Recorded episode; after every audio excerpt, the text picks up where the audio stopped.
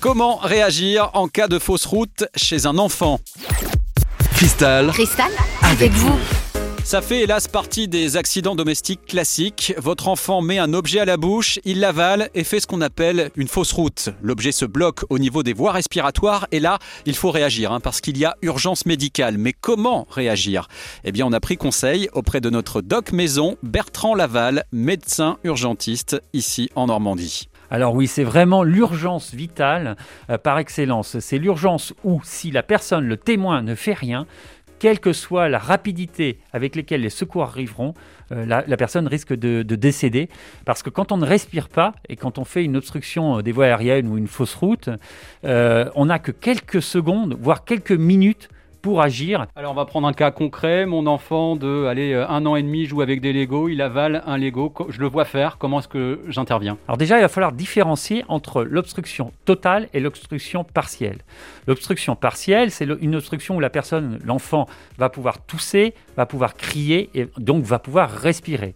Cette obstruction-là, il faut la respecter dans le sens où il ne faut pas faire de gestes euh, qui pourraient être délétères. Souvent, on voit les gens taper dans le dos. Non, il ne faut pas taper dans le dos parce que si vous mobilisez l'objet, il risque de descendre plus bas et de faire une obstruction complète. Donc dans ce cadre-là, simplement, on encourage à tousser, on prend son enfant contre lui, on le rassure. Euh, et donc ce qui compte, c'est l'obstruction totale. L'obstruction totale, elle se caractérise par le fait qu'on ne peut pas tousser, on ne peut pas respirer, on ne peut pas crier, et un enfant ne peut pas pleurer.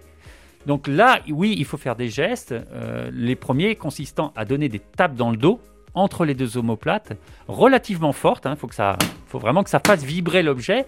Et en faisant vibrer cet objet, ça va pouvoir faire qu'il va se mobiliser. Et l'enfant va avoir à ce moment-là un réflexe de tout et évacuer cet objet comme un bouchon de champagne. Si ça n'a pas suffi, on va faire des compressions. Donc chez le tout petit, des compressions thoraciques, au-delà de un an, des compressions abdominales. Donc une technique consiste à appuyer avec deux doigts euh, sur euh, le, le, thorax au niveau du sternum, chez le tout petit, donc moins de un an, cinq fois, en penchant légèrement son enfant euh, vers le bas. si ça n'a pas suffi, on reprend le cycle de 5 tapes dans le dos et on alterne 5 tapes dans le dos, 5 compressions thoraciques. Pour un enfant de plus d'un an, d'un an, Là, on fera des compressions abdominales. Là aussi, on cherche l'effet bouchon de champagne. On, on fait ça cinq fois.